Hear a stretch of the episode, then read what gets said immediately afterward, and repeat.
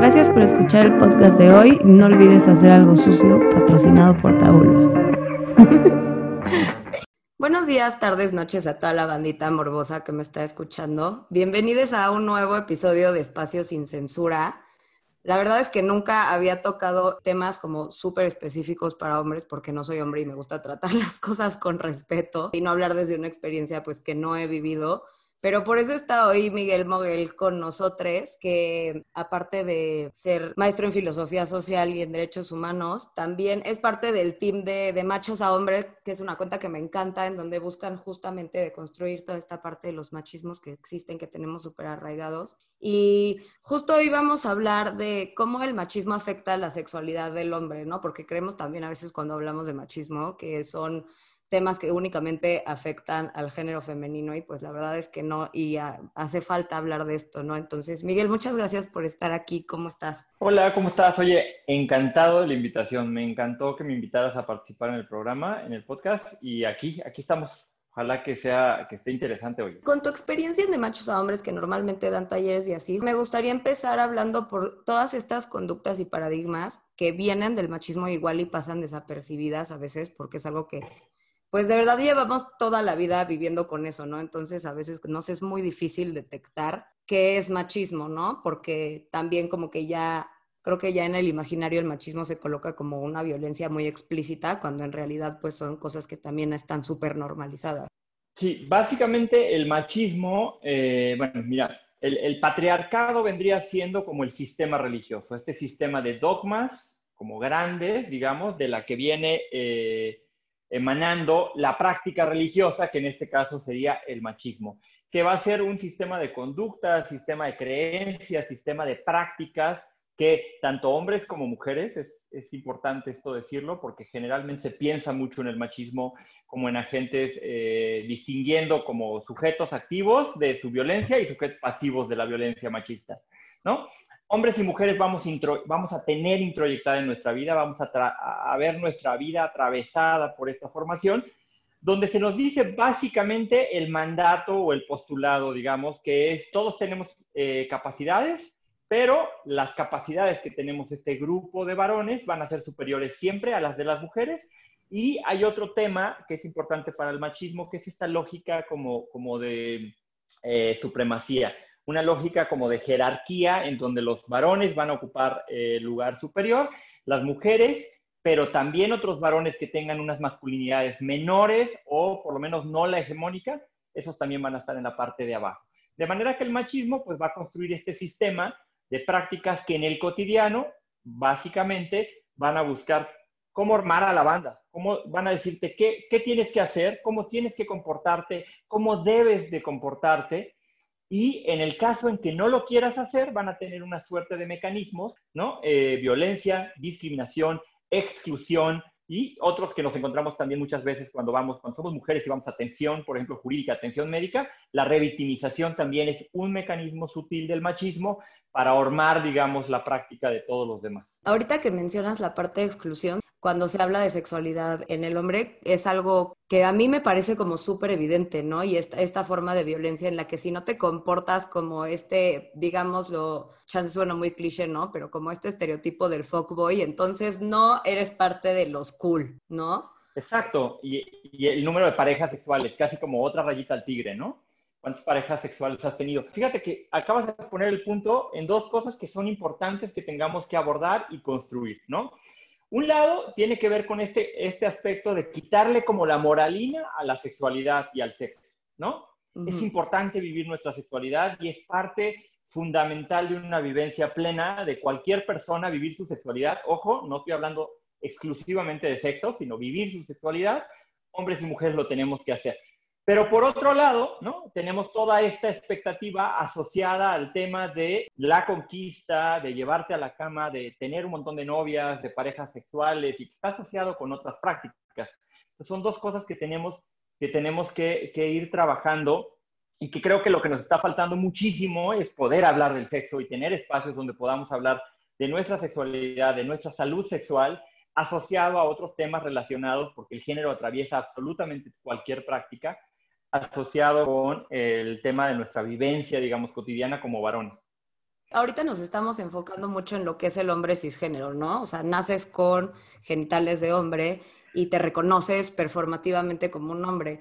Pero como a mí siempre me ha causado mucha curiosidad saber cómo, qué es lo que construye al estereotipo del hombre como tal, ¿no? El hombre masculino, el hombre viril, por así decirlo, ¿no? Porque parecería que ese es como el modelo aspiracional y todo aquel que se salga de eso, entonces queda como discriminado, ¿no? Y entonces luego caemos en este tipo de actitudcitas que adoptan como en conjunto, porque aparte eso es muy cagado, ¿no? Me causa mucha intriga como a veces este, conviviendo con hombres cisgénero heterosexuales, pueden ser tan distintos cuando están solos con una mujer y tienen como esa oportunidad de explorar un poquito más su parte femenina, ¿no? Y no porque caigan dentro de la homosexualidad, ¿no? Porque justo como que se hace esta inferencia cuando no es real, simplemente dentro de nosotros habitan cuestiones tanto femeninas como masculinas y creo que siempre ha habido un desbalance y me parece que, es muy evidente también dentro de los hombres, ¿no? O sea, ¿qué construye esto? ¿Por qué estamos en donde estamos el día de hoy? Bueno, la construcción de la masculinidad y la construcción de los valores que soportan la masculinidad es un asunto que, eh, como tú dices, es, histórico. Básicamente hay una suerte de, pilares, ¿no? Esto, por ahí hay un estudio que se llama The Man Box, que lo pueden encontrar en, redes y también hay eh, en, en Netflix, me parece que hay un documental que básicamente te habla de siete pilares que en un estudio que se hace con jóvenes entre 18 y 33 años de México, Estados Unidos y, e Inglaterra, pues encuentran exactamente lo mismo y los mismos hallazgos que encontrarían en cualquier otro tipo de jóvenes eh, en el mundo, ¿no? Esos siete pilares que sostienen la masculinidad, es decir, a partir de la cual construyen su masculinidad desde niños en su historia, con sus familias y en la educación, que tiene que ver eh, básicamente con temas de autocontrol, de uso de la fuerza y de la violencia, digamos, como un mecanismo básico que tiene que ver con esta hipersexualidad que viven como varones, eh, que tiene que ver también con esta parte que es una suerte de disociación con eh, la emotividad, con la afectividad, con sus sentimientos, que tiene que ver con, son siete características que acaban, digamos, centrando estos valores en torno a la cual se construye esta idea grandotota de lo que significa ser un varón. Ojo, y aquí está, es súper interesante, la masculinidad se construye en contextos, en culturas, en personas, eh, momentos históricos de manera distinta, ¿no? Ser un varón hoy, en 2020, en la pandemia, en la Ciudad de México, no es lo mismo que ser un varón eh, migrante en la frontera de Tapachula o ser un varón indígena, ¿no? Entonces, cada uno de los contextos, momentos, le va a dar un matiz diferente. Incluso hay momentos en los que nos vamos a encontrar con que la masculinidad transgrede o pasa, digamos, esta frontera. Tú te acordarás, hace no, muchos años eh, se puso de moda eh, la metrosexualidad, ¿no? Varones con un cuerpo súper torneado, depilados, como muy estéticos, ¿no? Bueno, este valor finalmente está asociado a la masculinidad hegemónica. Es una manera de ejercicio de poder también simbólicamente a partir del tema del, recurso económico, ¿no? Asociado mucho al uso de fragancias, al uso de cierta ropa eh, interior, al uso de algún tipo de servicio para depilarte, en fin, ¿no? Y ejercicio, gimnasio. Entonces pueden mimetizarse. Estos valores se van mimetizando. Y lo que es importante es que aquí es que hablemos de que masculinidades hay muchas versiones cada varón básicamente tiene una versión de ser hombre en el mundo y eso es lo que vamos construyendo. Ahora, hay modas y modos de ser varón mucho más en este horizonte de igualdad, de reconocimiento de derechos, de solidaridad, de compromiso, y otros mucho más objetos, violentos, discriminadores, eh, que hacen bullying, etcétera, ¿no? El tema es que el, podamos darnos cuenta de cuál es el papel y el rol que estamos asumiendo cuando ejercemos nuestra masculinidad y elegir transformar y cambiarlo por uno que sea mucho más eh, chingón con, con las demás personas, que permita posibilidad para las demás personas. Sí, justo esto que dices de permitir posibilidad para las demás personas, siento que es muy cierto porque, no sé, observar al, al, género masculino es algo que me gusta mucho, o sea, me gusta analizarlos porque por una parte tienen esto como de mucha hermandad, por una parte, o sea, por ejemplo, no sé, algo que a mí me gusta mucho es que veo que luego como tienen una tendencia como mucho más marcada a mantener sus amistades desde que son muy pequeños, ¿no? Y eso me gusta mucho, pero también luego viene de la mano, se entrelaza en algún punto con el pacto patriarcal, ¿no? Por ejemplo, o con este bro code que a veces defiende conductas que son súper machistas, súper misóginas y súper violentas con las mujeres y entre ellos también, ¿no? En donde justamente, o sea, si no tienes esta performatividad, entonces te ataco, entonces te molesto, si estás haciendo algo mal, no te lo digo tampoco, porque entonces yo voy a quedar como el sensible y todos los demás se van a ir en, contra mía. Entonces, no sé, como que a veces siento que no nos cuestionamos lo suficiente y la verdad es que es algo que me toca a mí como mujer hasta cierto punto, pero me gusta ponerlo sobre la mesa porque creo que es un tema de conversación que deberían de tener entre hombres más seguido. ¿No? O sea, ¿qué, ¿qué, realmente están haciendo de esta amistad, de este código de hombres, ¿no? De este, vamos a apoyarnos entre nosotros, pero ¿desde dónde? ¿Estamos apoyando que trabajemos nuestra vulnerabilidad o no? ¿O estamos apoyando qué tipo de conductas y qué tan sanas son estas, ¿no? Claro, las iniciativas que actualmente encuentras y miras eh, mucho, con mucho mayor frecuencia en redes y en muchos espacios donde se trabajan temas de género con varones, ¿no? Básicamente la premisa que trabajan todos estos espacios y todos estos grupos tiene que ver con que los varones también tengamos la posibilidad de reunirnos, por un lado, a reflexionar estas prácticas y estas dinámicas que tenemos y que son jodidas muchas veces para la vida de otras personas. Pero segundo, también para abrir la posibilidad de intercambio, de comunicación y de hacernos de nuevas formas de relacionarnos desde un horizonte distinto al que generalmente lo hacemos. Y esto que tiene que ver con, pues, hablar de nuestras violencias, pero también hablar de otros niveles donde eh, también necesitamos hacerlo, ¿no? Cómo, cómo, nos estamos sintiendo, nuestra salud mental, nuestra salud física que a veces se ve mermada, ¿no? Como muchas cosas que generalmente no platicamos porque justo estamos en este código de que esas son cosas que no se platican o por lo menos no se platican si no hay por lo menos una chela de por medio, ¿no? este, y, y, eso es lo que queremos un poco cómo transformar y cómo romper. Eh, masculinidades mucho más afectivas, mucho más cercanas, mucho más empáticas, mucho más abiertas a sentir y a reconocer su vulnerabilidad, su necesidad de los demás, ¿no? Un poco por ahí. Y la otra que se conecta un poco con lo que estaba diciendo al principio, que tiene también que ver con el asunto de que eh, estén abiertas también a explorar y a reconocer otras posibilidades de su, de su persona y de su cuerpo y de su placer y del placer de las personas que, que, están con ellos. Justo ahorita que hablas del placer, tanto sexoafectivamente como platicándolo con, con hombres cisgénero, parece que como que nos atoramos mucho en el falocentrismo, ¿no? En el follo luego existo, en el solamente este, el acto sexual es algo que si no hay penetración, entonces no valió la pena, ¿no? Y han estado hasta cierto punto, porque no me parece tan real, tan liberados de la represión sexual, entre muy grandes comillas, que como que se quedaron con lo primero que les dijeron y, y, ya, ¿no? Solamente porque eran libres de hacer eso, como que ya eso era lo único y punto, ¿no? Y justo esta parte de la exploración, de reconocer que tienen otras formas de experimentar placer, quedó como súper olvidada, ¿no? Como en un cajón. Y ahorita estamos viendo un despertar de parte de las morras en donde decimos, se habla mucho de masturbación, ¿no? Mucho de cómo explorarte, mucho de quiere tu cuerpo y acéptalo como es. Y está padrísimo y me encanta, pero a veces volteo al otro lado de la trinchera y digo, híjole, como que están atoradones, ¿no? Como que parecería que este, todo este tema, ¿no? Del placer anal, por ejemplo, o sea, como que causa muchísimo miedo por las inferencias que tiene y como la relación que se le da con la homosexualidad y otro tipo de cosas, ¿no? La práctica del sexo tántrico o cosas así. ¿Qué, ¿Qué, hay más allá de la penetración, no? esa sería mi pregunta y me gustaría que me la respondiera un hombre, ¿no? Porque yo puedo cantar misa, pero finalmente no tengo pene. Claro, mira, eh, por ejemplo, lo primero es que mucho del aprendizaje de los varones en el tema del sexo no viene de la educación sexual, porque tenemos un lag muy, muy fuerte ahí en esa, en esa parte. No tenemos padres ni madres que formen en sexualidad diversa, amplia, abierta a los hijos. No tenemos textos que puedan abordarla de una manera tal cual, ¿no? Yo pensaba, por ejemplo, ahora que eh, platicamos mucho con eh, chavos LGBT, hablamos mucho de otro tipo también de masculinidades desde, desde la diversidad.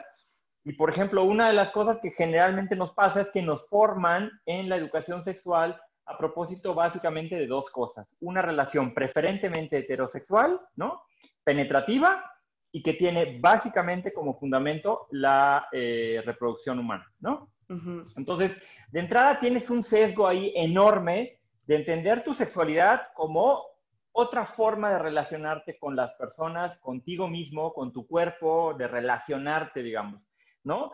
Eh, segundo, con este tema de poder entender, que no acabamos de hacerlo, de que la sexualidad es tan diversa y tan amplia que incluye muchas posibilidades, no solamente una que es la penetrativa este, vaginal.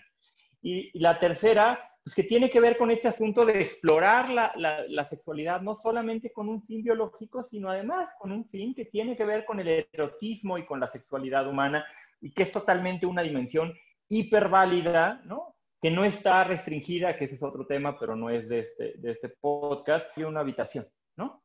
Generalmente entendemos el sexo los niños y las niñas aprendemos eh, que la sexualidad es algo que viven nuestros papás en su recámara principal, ¿no? Nunca pensamos en recrear la sexualidad en función de objetos, de sonidos, de eh, aromas, ¿no? De texturas, involucrar otros sentidos es importante para el tema de construir placer con tu pareja. Entonces, eso es lo que tenemos un lag, un lag súper enorme. Entonces, pues nos forma básicamente el porno y, Disneylandia. Básicamente son nuestros dos referentes de relaciones, ¿no? Sí. Y eh, aprendemos de los dos lo peor, ¿no? Porque ¿qué ves en el porno? Por ahí hay una infografía, por ahí hay una infografía súper bonita de qué es lo que no vas a encontrarte en el porno, ¿no? Este, ah, Generalmente lo que vemos en el porno es, son pitotes, este, güeyes que duran seguramente seis horas, ¿no? Lo que dure la película, se están clavando a alguien, ¿no? Este, chavas súper aguantadoras, este, vemos litros y litros de semen, o sea, como que vemos un montón de cosas que en la realidad no van a suceder, ¿no? En la realidad nadie va a tener el tamaño del, del, pito del actor porno, nadie va a eyacular esa cantidad de semen, nadie va a durar ni va a poder hacer esas, esas maravillas de acrobacias porque se te entume la pierna, porque te tuerces, porque te duele, que eso es básicamente la infografía que te decía, ¿no? Pues en esa infografía te duele, te tuerces, te da un calambre, te tiras un pedo, o sea, pasan un montón de cosas en la vida real que no están ahí en el porno, entonces aprendemos malamente. Luego los varones, mucho de la formación tiene que ver con el tema de la, de la duración, ¿no? El tiempo que te dure, eh, que te dure erecto pero al mismo tiempo el tiempo que dures en el acto sexual, que en realidad es muy poquito. Entonces, muchos varones estamos todo el tiempo, ni siquiera empezado, y estamos súper preocupados de cuál va a ser nuestro desempeño sexual, porque estamos pensando básicamente en esa parte, ¿no? Vamos a penetrar y vamos a ver cuánto duramos. Y en realidad eso es súper agotador, porque al final de cuentas, pues igual y no duró ni dos minutos, ¿no? Luego hay gente que tiene unas enfermedades importantes ahí que no acaban durando ni segundos y es una frustración enorme. Entonces, toda esta parte previa que podríamos hacer, yo la he descubierto un poco por, por tener que abrir y por quererlo hacer, abrir mi sexualidad y abrir a aprender otras prácticas y otras cosas, te vas dando cuenta de la importancia que tiene que ver toda la parte anterior que involucra muchos sentidos más, ¿no? El gusto, el oído y los sabores, las texturas.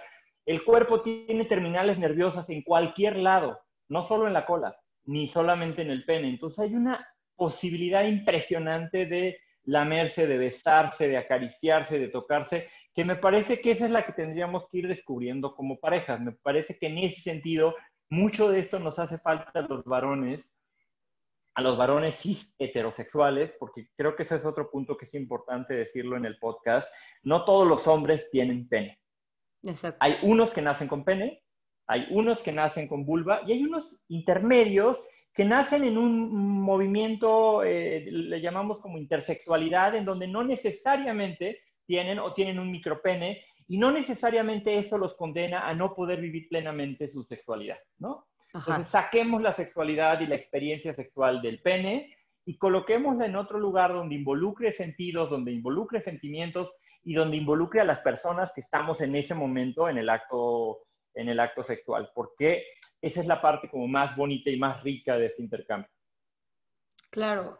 Y también fuera de la pareja, que creo que es algo súper importante porque finalmente es donde más puedes ver reflejadas estas conductas, también con uno mismo, ¿no? Eh, el tema de, del autoerotismo y de la masturbación para los hombres se ha vuelto una suerte como de casi, casi que mi cremita, mis Kleenex, tan, tan, tan, punto, se acabó y ya, ya sabes, y, y, no, no hay un contacto contigo. Y, y, digo, este, yo como mujer puedo decir que a veces también pasa, ¿no?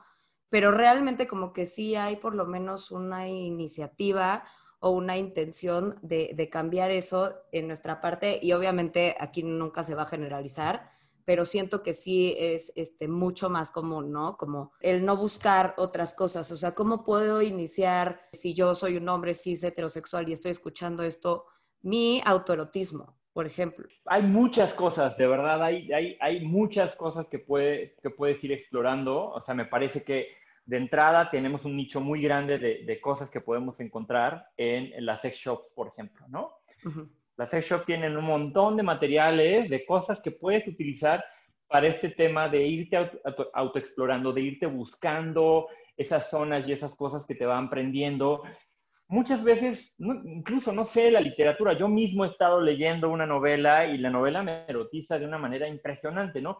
O sea, hay formas de ir descubriendo también eh, elementos que son importantes para ti o que por lo menos tu erotismo los reconoce. Y entonces lo que habría que ir buscando es cómo las voy incorporando eh, a mi repertorio sexual, ¿no? La semana pasada estábamos haciendo el podcast, eh, colaboro con Sexcándala, con la gente de Sexcándala, en un programa que tenemos de salud sexual y, y sexualidad, y estábamos viendo el tema de las parafilias, que ya no se llaman parafilias, ¿no? Pero eh, básicamente tienen que ver con todos estos componentes eróticos y sexuales que le dan y le añaden y le dan elementos para incrementar el placer, digamos, sexual, a veces solo, a veces acompañado. Y tiene que ver con el uso de cualquier cantidad de recursos alrededor de ti.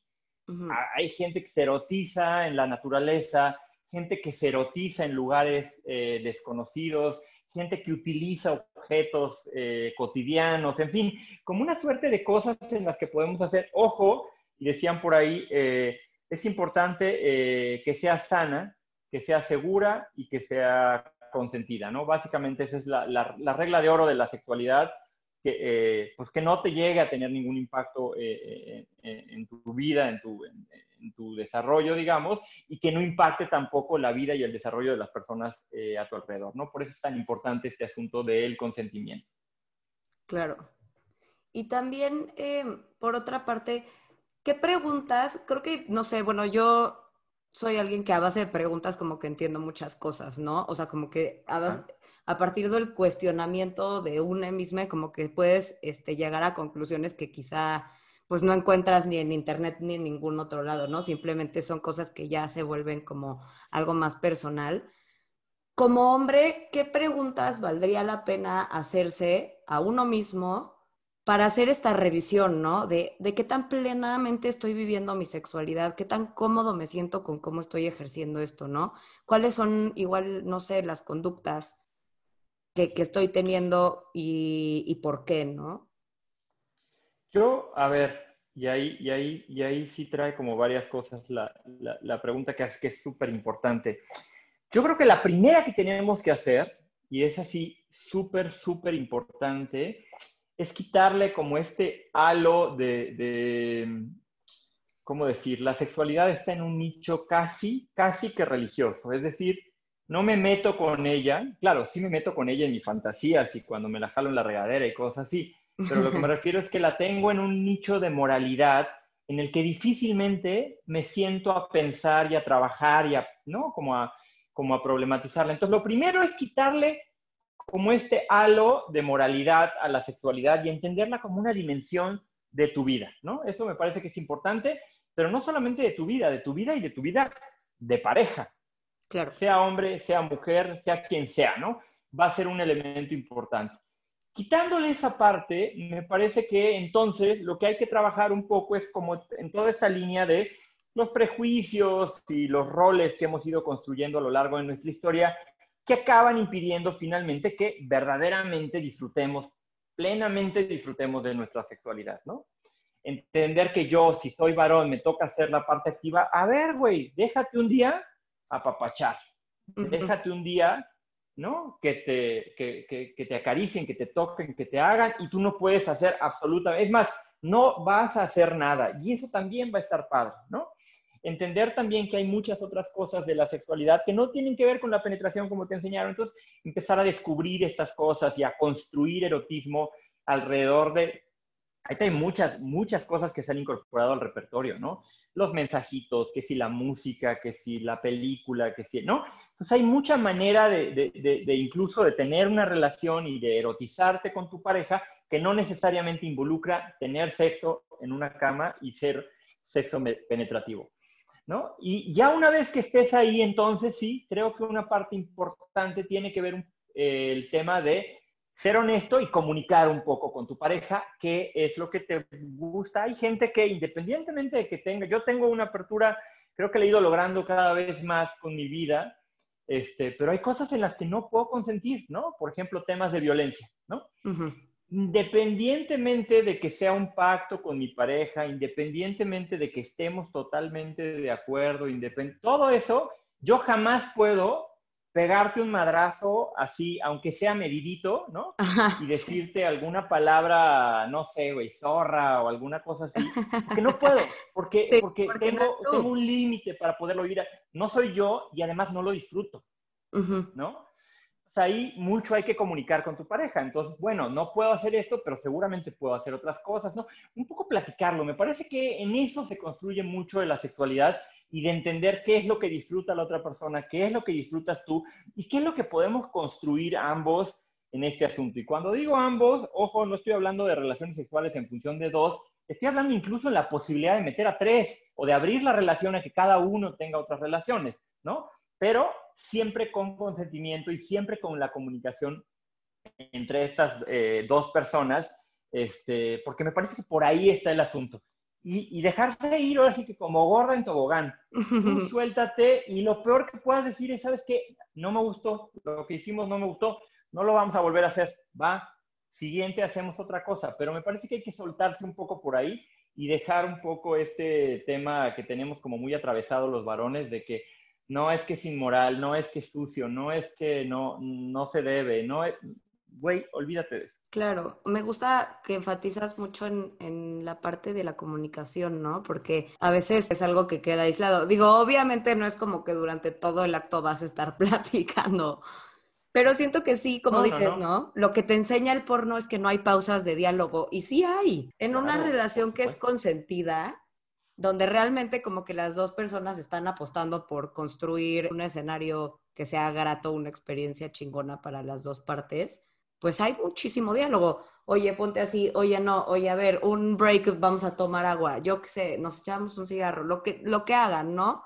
Pero como que siento que a veces hay un enmudecimiento generacional, o bueno, no lo sé, me, toca hablar por mi generación, ahora sí, pero me dirás tú si, si compartimos esto, ¿no? Como de, no se habla durante este pedo, y menos cuando se trata de una relación que no es estable, ¿no? Quizá como en un encuentro casual o demás, como que dejamos esto de lado y dejamos los sentimientos de lado, ¿no? Y eso también, no sé, o sea, como que parte de la virilidad viene de la mano con el no sentir, con el no involucrarte emocionalmente. Y es algo con lo que yo insisto muchísimo aquí, ¿no? ¿Cómo no vas a sentir, no? O sea, fuera de que estás físicamente sintiendo cosas y te estás estimulando, ¿cómo no van a pasar cosas por tu cabeza? No, no creo que es algo que, que realmente exista y siento que hemos como construido esta actitud que apuesta por la represión y, que es súper dañina, ¿no? Súper tóxica. Sí hay un tema, por ahí eh, tuvimos una invitada que, que, vive en Bacalar, de hecho, y que tiene como grupos, eh, arma como sus grupos terapéuticos de, de, banda y que quiere aprender un poco más a vivir su sexualidad más plenamente. Y una de las cosas que decía ella, que me parecía súper importante el día que estuvo en el programa, tenía que ver con una cosa alrededor de muchísimas veces el sexo acaba en el momento que el cuate se viene. Claro. Básicamente soy varón, en el momento que me venga, ahí se acabó todo, ¿no? Ahí se acabó la cita, ahí se acabó nos vemos, ahí se acabó si, si tuviste tu orgasmo bien y si no lo tuviste también como que ahí se acabó todo. Y ella lo que decía mucho era este asunto de trabajar, uno, bueno, el tema de tu orgasmo, pero trabajar en el orgasmo del otro. Y la otra cosa que tenía que ver un poco como de cuidado, decía ella, como este asunto que es súper importante después de tener sexo, como de cuidar, abrazar a la otra persona, como hacer cucharita, ¿no? Esto que hacemos algunas parejas a veces, pero muchas veces no lo hacemos, ¿no? Como de cuidarnos, de abrazarnos, de querernos. Eso es parte importante también de, de, esta. Y, y, eso, pues, obedece a un súper mal aprendizaje, al tema de que pues, yo termino y en ese momento se acabó la relación sexual y en ese momento se acabó todo. Básicamente me visto y me voy a mi casa, ¿no? Ajá, pues, sí. No, yo creo que por ahí, por ahí creo que es donde deberíamos también de encontrar, o sea, una de las tareas de los varones tiene que ser mucho de buscar también como otras formas de construir el placer, dando placer a la, a la persona con la que estás eh, en ese momento. Y entonces ahí, independientemente de si es un hombre o una mujer, da, da, exactamente lo mismo, es entender un poco a descolocar el tema del placer y colocarlo en la otra y pues también tiene un elemento de erotismo esa parte, ¿no? También tiene un elemento como bonito de entrega, de, ¿no? Como de darte. Es como padre porque descolocas este centro que es como muy egoísta de mi orgasmo, mi placer, mi todo, y lo colocas en otra persona que está disfrutando de la misma manera que lo disfrutarías tú, tu sexualidad, ¿no? Entonces, creo que por ahí podemos hacer, podemos hacer mucho, pero eso, te repito, pues pasa también por saber muchas cosas que no te las enseñan en el colegio y por entenderlas y por aprenderlas y por hablar también de ellas. Y es súper importante. ¿Y dónde las vas a aprender? Pues, la verdad es que por más que yo busque sexualidad, de hecho, aunque ponga yo sexualidad hombres en el Google, me va a salir porno. Claro, y ahorita que hablabas como de las tareas que tienen los hombres, creo que también a mí me gusta partir mucho de la empatía, ¿no? Y creo que a veces nos cuesta mucho como mujeres, justamente por esta falta de diálogo y por esta falta de, pues, de apertura y de transparencia entre nosotros y entre quienes practicamos eh, relaciones heteronormadas. Esta parte de entender cómo digo, nunca vamos a entender cómo funciona el cerebro de otra persona, así sea de tu mismo sexo o lo que sea, ¿no? Pero un poquito cómo podemos nosotras también como mujeres cisgénero heterosexuales construir un poquito de empatía, ¿no? Y saber así cómo podríamos incitar a que empezaran a abrirse o ser también un apoyo, porque es, es algo súper difícil empezar a abrirte y a sensibilizarte y a pues aceptar que, que está bien y que necesitas vulnerarte, ¿no? Sobre todo cuando se trata de tu sexualidad, ya sea en pareja o sea de manera individual. Sí, fíjate que también otra de las cosas que atraviesan esto tiene muchas veces que ver con las construcciones que tenemos desde el machismo y desde la lógica de la masculinidad, tanto hombres como mujeres, al momento de entender nuestra sexualidad, ¿no? Básicamente la entendemos con mucha dificultad de como posibilidad de conexión, por ejemplo, ¿no? Muchas veces la entendemos básicamente como una suerte como de protocolo, como una necesidad de, al, ser pareja, pero no lo vemos más allá como un asunto de conexión, de comunicación, de, de generar lazos, incluso hasta energéticos, si crees en eso, ¿no? Como que tiene muchas, muchas otras eh, conexiones. Y una de las cosas que creo que puede mucho ayudar en esto tiene que ver con que la pareja necesariamente, eh, bueno, ambos tienen que ayudarse como a irse replanteando este asunto de la, de, la, de la, propia sexualidad, como para ir venciendo, digamos, como los límites que la historia y la familia y la educación nos han dejado, ¿no? Porque otra cosa que te voy a decir que es como, que, es, eh, ahora sí que no, no, no voy a hablar por las rayas del tigre, sino un poco por la cantidad de gente con la que he platicado, tiene que ver con este asunto de que hay muchas personas, muchos amigos, muchos conocidos que, por ejemplo, con su pareja tienen una sexualidad de hueva, porque justo han construido como este halo de moralidad que te decía al principio, que es, es que es la esposa, ¿no? O sea, ¿cómo, ¿cómo le voy a hacer eso a mi novia? ¿Cómo voy a hacer, cómo voy a dejar que, eh, que hagan eso o hacer eso con ella, ¿no? Esa es la parte que tenemos que reconstruir, como decir, a ver, eh, es, es, un momento, es un momento de los dos y se va a quedar acá, cabrón. No, te están clavando y no, no van a vender tu casete en Tlalpan. tenemos que animarnos como a vivir esta otra parte, porque si no, acabamos dejando nuestra sexualidad como pareja, cuando estamos en pareja, casados, con hijos y todo, acaba siendo de hueva después de un rato porque se nos acaban los roperos, los abanicos, los hoteles y los fines de semana y, y acaba siendo lo mismo de siempre. ¿no? tenemos que ver cómo reinventarnos. Hay muchas maneras de reinventarlo. Cada pareja tendrá sus límites para hacerlo, pero verdaderamente se puede. Y se puede también explorando estas, estos límites del deseo, ¿no?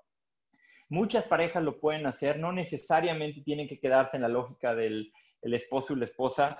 Pueden meter a un tercero, pueden abrir la relación, pueden meter incluso prácticas donde ella sea la que penetre a él y él haga otras cosas, ¿no? Temas de travestismo, o sea, hay muchas cosas que están dentro del repertorio y que se han metido a las relaciones y que funcionan también. O sea, finalmente la sexualidad tiene que ver con explorar estas otras condiciones que te puedan pues, ampliar un poco más la posibilidad de vivir este erotismo y esta relación con tu pareja. Claro.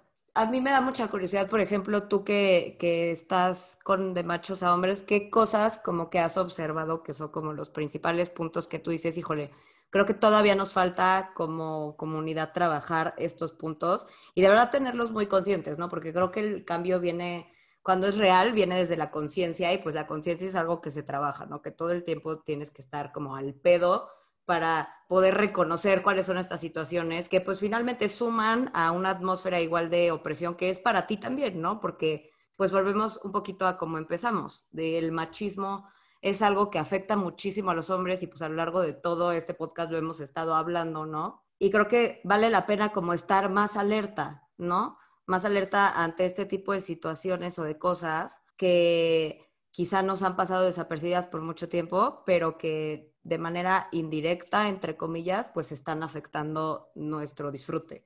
Fíjate que eh, he tenido la oportunidad, y ahí sí es una oportunidad, la posibilidad de escuchar todas estas historias, ¿no? De muchos varones que te cuentan y que te platican y que todo. Eh, uno de los elementos que yo digo que necesariamente tenemos que transformar es en la historia de muchos de estos varones hay unas historias de violencia muy fuertes, ¿no?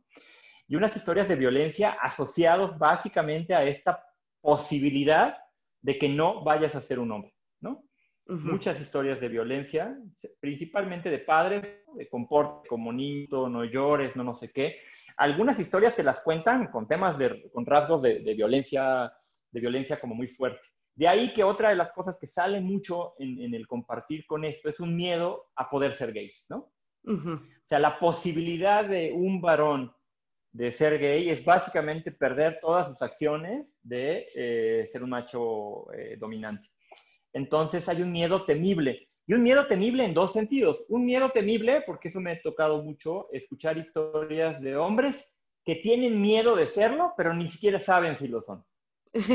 Y otros que tienen miedo de serlo porque han tenido algunas prácticas, pero que no acaban de saber si lo son o no lo son, ¿no? Básicamente un poco por allá. Todas estas finalmente acaban limitando tu posibilidad de disfrutar tu sexualidad y tu posibilidad de de desarrollarte plenamente, porque finalmente, imagínate, acabas, o sea, finalmente, independientemente de tu orientación sexual, tu vida acaba siendo movida por una suerte de miedos, terrores, temores que acaban decidiendo lo que vas o lo que no vas a hacer. Y por eso tenemos tantas historias, por eso tenemos tantas historias de varones que no acaban tomando una decisión sobre su orientación sexual y lo que sí acaban es pactando con este eh, mandato heteronormado y entonces se casan y tienen hijos y tienen familias y son perfectamente infelices durante toda su vida y además muy probablemente jamás ni siquiera se van a acabar de soltar a vivir su, sexualidad plenamente, ¿no?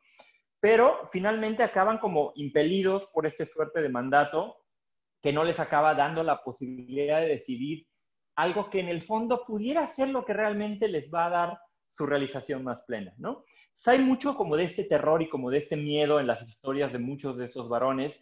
Muchas de estas preguntas, por ejemplo, que nos llegan eh, es eh, que si se puede reformar una orientación sexual, ¿no? O sea, que si una persona que, que cree que es gay puede volver a ser heterosexual, ¿no? Y es volver a contar la historia, a ver, no, está no solamente prohibida, son un delito aquí en la Ciudad de México, y además tienes que entender que ese no es el problema, el problema es que que atiendas y que entiendas que tu sexualidad no acaba definiendo si eres más o menos hombre. Puedes ser perfectamente un varón teniendo una orientación sexual distinta, teniendo una identidad o una expresión sexual distinta, y eso no te hace menos varón. Y eso es lo que tenemos que construir. Este sistema de tabulador de valores de la masculinidad hegemónica lo tenemos que destruir para que todos entendamos que puedo ser un varón siendo trans, siendo migrante, siendo indígena, siendo gay, siendo heterosexual, lo que fuera. Pero eso no lo acabamos de entender, eso cuesta mucho trabajo. Nunca lo había pensado, pero tienes toda la razón, ¿no? Como que finalmente la gran mayoría de todas estas acciones se reducen a este miedo colectivo a que te tachen de homosexual, aún si de verdad no lo eres, y como si serlo fuera algo que te condena para toda la vida, ¿no? Cuando pues no, y, o sea, como esta homofobia internalizada. Totalmente, totalmente. Fíjate que ahora tuvimos una encuesta, ahora en la UNAM, en la universidad, y, y aparece una cosa sorprendente, la posibilidad de abrirse a la experiencia bisexual es muy, muy grande comparada con la de, la de las mujeres, comparada con la de los varones, ¿no? Claro. Y nos hacíamos justo esta pregunta de qué estará detrás de todo esto, ¿no? Y finalmente lo que decíamos ahí, pues es que sí. Fíjate que la, la experiencia de bisexualidad, digo, aquí sí yo no puedo hablar como una mujer, pero pensaría que por lo menos en la manera como se construye mucho de la identidad de las mujeres, en realidad no hay no hay problema en vivir esa experiencia, en regresarse o en quedarse o en avanzar al siguiente escalón. En el caso de los varones, no. Solo rozar esa experiencia significa perderlo todo desde la lógica de la masculinidad.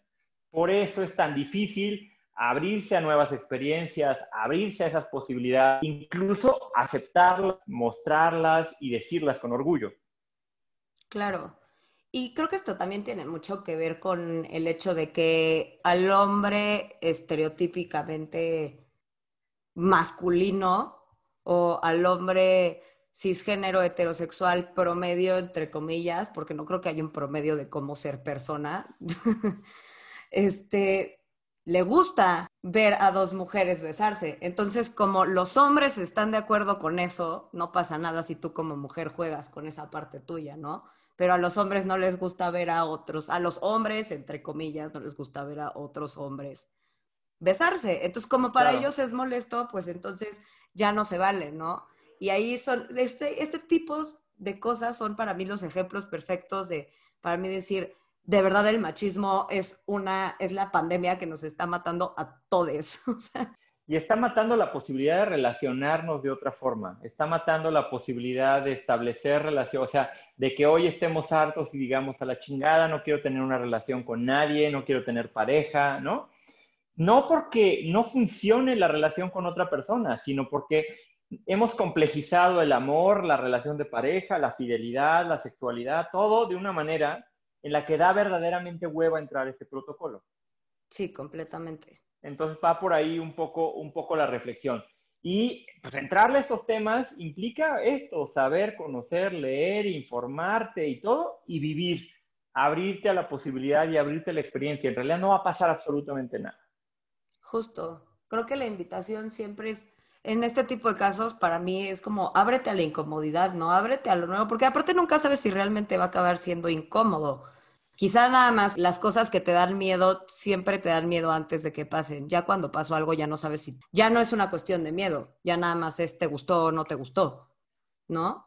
Entonces es como dar ese paso, dar ese salto y ponernos a pensar en todas las cosas que realmente nos están afectando. Creo que ya es hora de que nos dejemos de abanderar en esto de, de nada me afecta, nada me lastima, ¿no? Y más como hombres, pues me gustaría invitarlos a que lo intentaran porque finalmente pues es algo que acaba siendo una suerte de actuar desde el dolor, ¿no? Este tipo de cosas son las que ayudan a sanar tu relación contigo mismo, ¿no? Ya obviamente se, acabará traduciendo a cómo te relacionas con tus parejas y con las personas que están a tu alrededor, no solamente en, en el marco sexual. Pero primero tú, ¿no? O sea, primero que nadie tú, ¿cómo estás tú? ¿Cómo te sientes? Y cuestionar todas estas cosas. Y por eso yo valoro mucho tu trabajo en general, ¿no? Lo que haces con escándalo, lo que haces con de machos a hombres, porque se me hacen de verdad propuestas increíbles donde estamos trabajando desde la empatía, desde el escucharte, desde la compasión, ¿no? Y creo que finalmente son las cosas que van a empezar a cambiar todos estos paradigmas de opresión. Esperemos que sí, la verdad es que sí. A mí sí me da mucha esperanza trabajar, o sea, podcast como el tuyo, me da mucha esperanza trabajar en ellos porque finalmente le apuestan a esto que queremos construir, ¿no?